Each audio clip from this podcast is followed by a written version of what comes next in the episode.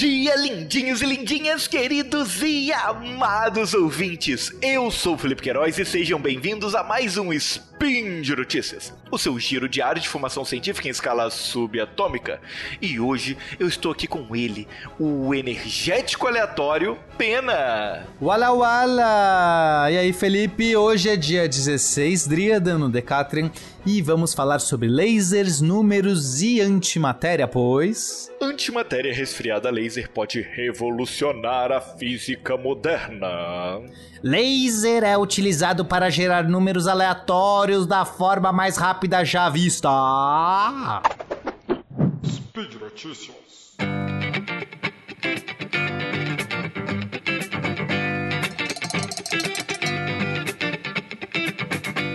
Meu caro Felipe, descobrimos um método de gerar antimatéria no laboratório. Aliás, a gente já sabia gerar antimatéria no laboratório. A questão é que esse novo método permite resfriar a antimatéria até o ponto de conseguir fazer átomos de antimatéria e moléculas de antimatéria. Isso pode dizer muita coisa sobre a origem do nosso universo, sobre as simetrias do nosso universo, sobre, ou seja, as forças, as coisas mais se secretas do nosso universo. Peninha, é, permita-me citar CPM 22 aqui.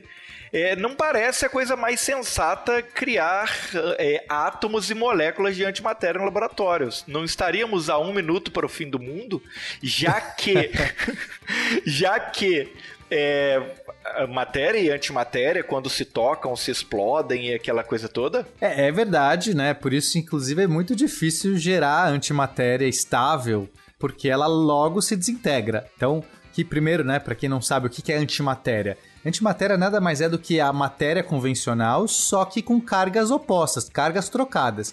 Por exemplo, se você tem um elétron, que é uma partícula né, pequenininha lá, que fica girando em torno do núcleo, e, nosso elétron convencional tem carga negativa. A gente convencionou que a carga do elétron é negativa. Existe um outro elétron idêntico, só que com carga positiva, que a gente chama de positron. Veja, não é próton, é positron. O próton, ele é uma, uma partícula muito maior do que um elétron, né? Muito mais pesadona, que fica no núcleo dos átomos que tem carga positiva e existe uma antipartícula do próton chamado antipróton que é igualzinho esse cara pesadão, só que com carga negativa. É, ele é a versão do Proton com cavanhaque e cara de mal, não é isso? É isso aí. Então, assim, daria. É, já que existem essas antimatérias, que é exatamente igual a matéria, só com as cargas opostas, você pode fazer um átomo. Se você pegar um antipróton e colocar um antielétron, ou seja, um, um, um positron, girando ao redor, você faz um antihidrogênio. É um átomo de hidrogênio, ao contrário. certo? É possível. Caramba!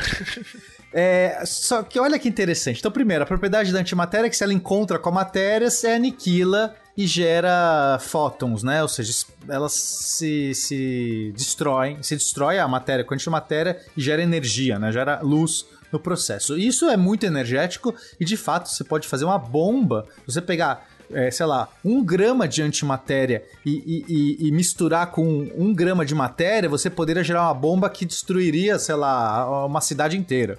Que loucura, é... Pena. E é isso que a gente está fazendo no laboratório. Parece muito, muito, muito saudável.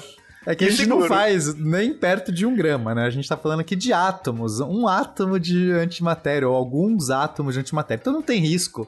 Porque antimatéria, é, a gente, no, no, nos laboratórios, aceleradores de partícula, é, como LHC, ou mesmo no universo, antimatéria surge meio que espontaneamente até, é, de flutuações quânticas do vácuo. Então, assim, enquanto for uma, uma medida muito pequenininha, não tem problema, não vai explodir nada. É que é o que a gente está fazendo aqui. Agora, é muito interessante, é muito importante a gente gerar antimatéria, porque, olha só, Felipe, quando a gente olha para o nosso universo, a gente só vê matéria. Você não vê uma estrela de antimatéria, você não vê um planeta de antimatéria, só, a gente só vê matéria. É como se em algum momento, lá na criação, lá no Big Bang, quando a matéria e a antimatéria surgiram, né, e elas surgem quais são os processos que surgem isso. Então a gente teria algum tipo de processo que gera matéria e antimatéria. É, ela teria gerado mais matéria do que antimatéria. Porque se tivesse gerado na mesma quantidade, a gente estaria vendo. Primeiro que não estaria vendo nada, porque essas coisas já teriam se aniquilado. Mas Faz digamos sentido. que, certo? Então, assim, a gente tem algumas teorias do que aconteceu. Por que que será que a gente só vê matéria e não vê nenhuma antimatéria? A gente deveria ver um universo igualmente né, é, populado de coisas com matéria e coisas de antimatéria. Então, uma das explicações é que no nosso, a gente realmente tem lugares com antimatéria, só que estão muito longe a gente não vê. A gente está numa ilha de matéria e deve ter uma outra ilha de antimatéria muito longe a gente não está vendo. É uma possibilidade. Outra possibilidade é que lá atrás, quando a gente estava num regime de altas pressões, de alta energia, ou seja, lá no começo do universo, alguns mecanismos poderiam ter gerado mais matéria do que antimatéria. É, aí você fala assim: é, a gente tem hoje um princípio na física chamado simetria CPT. Simetria CPT diz que é, todos os processos que a gente con conhece hoje eles têm simetria de paridade, carga e tempo. Né? O CPT é carga, paridade e tempo. O que, que isso quer dizer? Se eu re... Tempo. Se eu reverter é, se eu tocar um filme ao contrário, ou seja, qualquer processo quântico, qualquer processo que eu estou vendo no, no, nível das partículas, tocar o filme ao contrário, é, não teria, é, ele aconteceria da mesma maneira, só que de reverso. É, ou seja, se, se, duas partículas se encontram e geram uma terceira, eu posso ter uma, ter, uma. Aquela terceira partícula poderia espontaneamente dar origem àquelas duas iniciais. Eu não teria como olhar esse processo e saber se o tempo está indo para frente ou para trás, tudo bem? Uhum, Faz sentido? Ok, ok, fez sentido. Na, é, em coisas macroscópicas, a gente sabe que o tempo está indo para frente. Se você jogar um copo de vidro no chão e ele quebra, a gente sabe que é, o, se você vê ao contrário, cacos se juntando e formando um copo de vidro, está ao contrário. Mas no nível microscópico das partículas, no mundo quântico, a gente não sabe dizer se é a direção que está indo para frente ou para trás. Então, simetria temporal. Além disso, a gente tem a simetria de carga, ou seja, se eu trocar a carga de qualquer sistema, ele vai se comportar de uma maneira totalmente simétrica. Então, é a mesma coisa. Se eu, se, se, se eu tenho uma coisa positiva que gera uma coisa negativa, eu teria uma coisa negativa que gera uma coisa positiva, tá? Enfim, não, não quero entrar em muitos detalhes. Beleza. Uma dela, uma de, outra dessas paridades seria a é, uma dessas outras simetrias seria de paridade, que coisas que vão para a direita são equivalentes a coisas que vão para a esquerda. Se tem um processo que gira de maneira, sei lá, é, é, horária e faz um certo efeito, eu teria um, um efeito sim, simétrico no sentido anti-horário. Então a gente olha para o nosso universo e tudo parece ter essa simetria CPT. Mas se, se, isso for verdade, a gente não deveria ver mais matéria do que antimatéria. A gente deveria ter, né? Tudo deveria estar tá igual. Ser simétrico pela, pela Ser... simetria, faz sentido. Pela simetria, porque antimatéria é, é exatamente com a carga inversa. Então, pela simetria de carga, C deveria funcionar tudo meio que igual, certo? No entanto, a gente sabe que tem alguns processos que em certos regimes podem gerar essas assimetrias. Isso, essa simetria CPT não é válida para todos os processos, mas para a grande maioria deles. E para todos os processos que acontecem no nosso universo de hoje. Ou seja, a gente não está mais na, na, origem do universo lá com energias enormes e pressões enormes. A gente já está aqui num universo mais calminho. E para nosso grau de energia hoje, todos os processos que a gente conhece respeitam simetria CPT. Isso quer dizer que se a gente só que a gente só sabe isso na teoria, Felipe. A gente conjecturou tudo isso, a gente criou modelos lindos para tudo isso, mas ninguém testou. Porque a gente não consegue ter uma molécula ou um átomo de antimatéria para a gente fazer o teste para ver se todos os, todos os efeitos que eu faço com um átomo de matéria tem que ter uma simetria com o de antimatéria. É isso que a gente espera. Então, digamos que um átomo de hidrogênio vai se decair, ou no caso não vai decair, mas ele vai se juntar com outro átomo de hidrogênio e formar uma molécula de hidrogênio. Eu espero que uma antiátomo de hidrogênio faça a mesma coisa e gere um anti uma antimolécula de hidrogênio. Você entende? Perfeito, claro, claro. Isso tem que valer meio que para todos os processos que acontecem com a matéria, tem que valer com a antimatéria.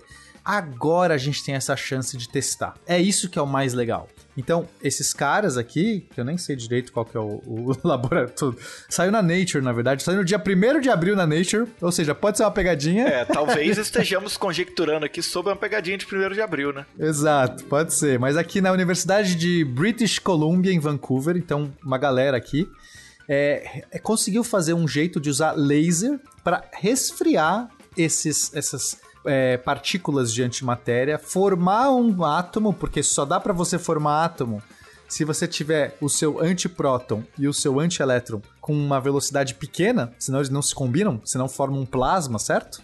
Só dá para fazer átomos se estiver bem, bem, bem controlado. Então, primeiro eles resfriam, usam um laser numa frequência de ultravioleta para chegar, é, é, resfriar eles até eles estarem bem calminhos, e depois aprisionam num campo magnético. Porque se eles saírem voando e encostarem em qualquer coisa, se desfaz, o átomo acaba. Então eles aprisionam numa gaiola magnética, porque aí no campo magnético eles não têm como encostar em nada, ele fica ali meio suspenso. Que e... sensacional, Pena, que sensacional. então é assim, é, eles conseguiram isso. Agora que a gente vai descobrir o que eles vão fazer, se, se eles vão realmente testar, né? Então, feito de conseguir gerar esses, esses átomos e moléculas de antimatéria, que seria realmente a coisa incrível. Mas a partir de então a gente vai ter como testar para ver se, se, a física funciona como a gente espera, ou seja, se tem a simetria CPT realmente é, é, verdade no universo, tudo acontece igual. E uma outra coisa muito legal que a gente pode testar é se a antimatéria é atraída pela gravidade da mesma forma como a matéria. Porque a gravidade é meio uma força diferentona. Ela não, não, não, se comunica muito bem com a quântica, né? A gente tem um problema hoje na física. A gente não tem como integrar a gravidade, fazer uma gravidade quântica. Integrar a gravidade com a mecânica quântica. A gente tem esse problema. Mas então, a pergunta é: se, em princípio, pela teoria da relatividade, a matéria e a antimatéria, ambas devem ser atraídas igualmente pela gravidade, né? Pela deformação do espaço-tempo mas a gente não testou. Então vamos testar. Então a gente vai poder fazer teste, já que eles vão estar tão frios. Porque quando a antimatéria está muito quente, muito rápida, não tem como você testar a atração gravitacional. É como se ela fosse tão rápida que a gravidade ali. Não, é, o efeito da gravidade é muito pequeno para, por exemplo, você ver se a partícula caiu no chão. Ela, ela andou muito mais rápido para frente do que ela caiu para o chão com uma molécula ou um átomo mais paradinho, daria para a gente testar inclusive a, atração gravitacional da Terra, o campo gravitacional da Terra, se ela se comporta da mesma maneira que uma molécula ou um átomo de matéria. Isso é incrível, não é? Muito incrível, Peninha, muito sensacional. Eu consigo imaginar as possibilidades aí de coisas que você pode criar de antimatéria usando esse conceito né, de deixar isolado no campo magnético para poder criar. Exato. Uma delas é uma super bomba nuclear, né? Ou, é, quer dizer, não é nem nuclear, é uma super bomba. De antimatéria. Vou... quântica, né? Porque a gente tá falando aqui já. É, porque é, envolve as próprias partículas, né? A essência da, da mecânica e, quântica. E, Peninha, é. e se é, a, a, essas, essas partículas de antimatéria não forem atraídas pela, pela gravidade? Isso a gente vai ter que reescrever a ciência toda. Exato. Se, se a gente descobrir que a simetria CPT ou que a força gravitacional não funciona exatamente como a gente esperava, ou seja, que não funciona igual e da mesma maneira simétrica com a antimatéria, mudou, acabou. É, a nossa física está errada, quer dizer a gente Caramba. sempre sabe que a nossa física tem chance de estar errada, mas a gente teria uma evidência muito forte que nossos modelos precisam ser atualizados urgente. Então é muito, muito importante. Incrível, Pena. Muito incrível. Eu espero que a gente vai ver a confirmação do nosso modelo de que a simetria CPT funciona, a gravidade funciona, tudo igual, mas nunca se sabe. muito bom, Pena, muito bom. Animador e, e a gente fica curioso para saber o que os próximos anos aí de pesquisa de antimatéria vão trazer para a ciência, né? Exatamente, mas por enquanto ficamos com a próxima notícia. Pois é, Peninha. Falando rapidinho aqui sobre um estudo que saiu na Science em fevereiro, mostrando a utilização também de lasers, né? Você falou aí que os lasers estão sendo usados para poder resfriar o, as partículas de antimatéria. É, eles estão usando lasers lá para poder criar números aleatórios. Olha que legal. Hum, eu sei que números aleatórios é um problemão na computação porque você precisa, em várias tarefas, você precisa gerar números aleatórios. Por exemplo, para criptografia, você quer gerar uma chave, você quer garantir, sei lá, certas é, propriedades em certos sistemas, economia e tal. Você precisa ter números aleatórios e a gente não conhece processos que geram números aleatórios é, muito confiáveis, porque eles sempre geram o que a gente chama de pseudo-aleatórios. Sequências que parecem aleatórias, mas no fundo são deterministas. Então, ou seja, eu sei que esse, a busca de números aleatórios verdadeiros é realmente algo muito útil para a computação. Pois é, eu acho mais fácil pegar um dado e ficar jogando, né? Anotando os resultados. Mas. eles pensaram em um processo que é um pouquinho mais rápido do que pegar um dado e sair jogando várias vezes. certo. Na, na prática, eles conseguem criar 254 trilhões de dígitos por segundo. Uau! É, é, é um pouquinho mais rápido do que jogar um dado e anotar o resultado, né, Peninha? Sim, é. E como que eles fazem isso? É, a ideia é a seguinte: é um laser que foi desenvolvido que ao contrário dos lasers tradicionais, né, que tem aquela que, que mantém uma luz é, reta, retilínea, constante, nítida, ele emite uma luz difusa e eles é, esquematizaram um processo ali onde essa luz reflete numa estrutura igual a uma ampulheta com espelhos nas duas pontas e uma e um, uma fresta, né, onde esse, onde esse laser vai passar ali no meio deles. O gargalo ali da ampulheta, né? Exatamente, exatamente. Uhum. E aí, quando esse laser ele sofre essas é, sucessivas reflexões nos espelhos, ele acaba interferindo nele mesmo. Acontece um processo de que esse laser, quando ele vai refletindo, ele reflete em frequências diferentes, né? Esse, inclusive, é um processo quântico, não é isso, Peninha? É, é, assim, é, tecnicamente, quando gera um laser, todos os fótons, né, todas as partículas de luz que compõem aquele laser teriam a mesma frequência, certo? O laser, inclusive, a ideia do laser é você gerar uma luz que tenha uma única frequência, um único tipo de fóton que seja coerente. Essa é a propriedade dos lasers. Mas é impossível você fazer um laser que todos os fótons tenham a mesma frequência exata pelo princípio da incerteza, da mecânica quântica. Porque a gente não tem como ter certeza, é, uma precisão absurda em frequência. Assim como a gente não tem como ter precisão absurda em posição ou velocidade, né? É, é, a, a, mesma coisa funciona com frequência. Então, existe um, uma variação aleatória na frequência do laser. Cada fóton gerado não vai ter exatamente a mesma frequência, vão ter próximos à frequência, mas vão ter sim uma incerteza em cada um vai ter uma certa incerteza. E aí, Peninha, baseado nessa, nessa incerteza e nessa interferência que ele faz nele mesmo, o que acontece é que no, durante o, os processos de reflexão aparecem vários pontos minúsculos ali, né, microscópicos, que ficam iluminando e apagando aleatoriamente. Certo? Entendi, entendi. E aí, o que o, o, o pessoal da, da Universidade. Universidade Estadual de Ohio, né? É, fizeram foi apontar uma câmera que consegue medir essa intensidade em 254 pontos é, a cada trilhão por segundo, né? A cada trilionésimo de segundo. Isso aí. Entendi. Então, peraí, é só para entender. A gente tem uma ampulheta, uhum. lasers que ficam refletindo nos dois polos da ampulheta, de vez em quando eles passam no meio. Quando passam no meio, como os fótons não têm exatamente a mesma frequência, eles vão interferir de maneiras diferentes. Porque se fosse com a mesma frequência, eles criariam um único padrão de interferência. Concorda? Uhum. Porque a gente teria, né? Quando a gente tem luz passando numa fresta, a gente cria um efeito, um efeito de difração dessa luz. Aí se você interfere vários tipos de luz numa fresta, você pode criar um padrão de interferência. Então se você projetar essa luz no anteparo, você vai ver pontos de máximo e mínimo, pontos mais, mais é, luminosos, pontos menos luminosos como esses fótons que estão refletindo não têm a mesma frequência, a interferência vai mudando aleatoriamente. Porque às vezes você tem um fóton com uma frequência um pouco maior interferindo com uma um pouco menor, vai gerar um ponto claro no meio. Às vezes é o contrário, vai gerar um ponto escuro. E todas essas variações possíveis numa tela de 254 pixels, certo? Exatamente. E o que, que aconteceu? A câmera, em dois nanosegundos, conseguiu encher toda a memória dela de dados, obviamente. Eles tiveram que interromper a experiência para poder pegar o cartãozinho de memória, passar para o computador e traduzir esses dados em números. Faz sentido, né? Se é um trilionésimo de segundo cada medida, pois a é. câmera pode ter teras e teras de memória que vai esgotar. Mas então acho que é. Mas o que importa é que eles acharam o mecanismo, né? Exatamente. Agora, é. agora, é só fazer é, um streaming de dados. É adaptar, é. Exatamente. Uma ideia é exatamente essa: é adaptar isso para que eles possam analisar esses dados em tempo real no computador.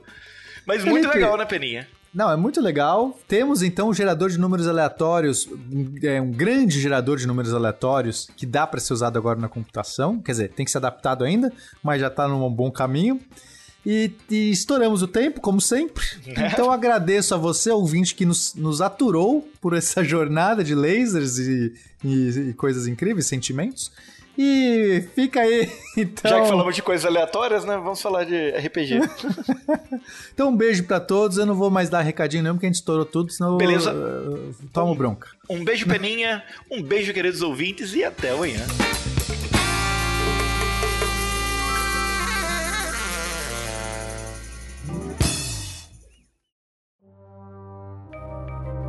Este programa foi produzido por Mentes Deviantes. deviante.com.br.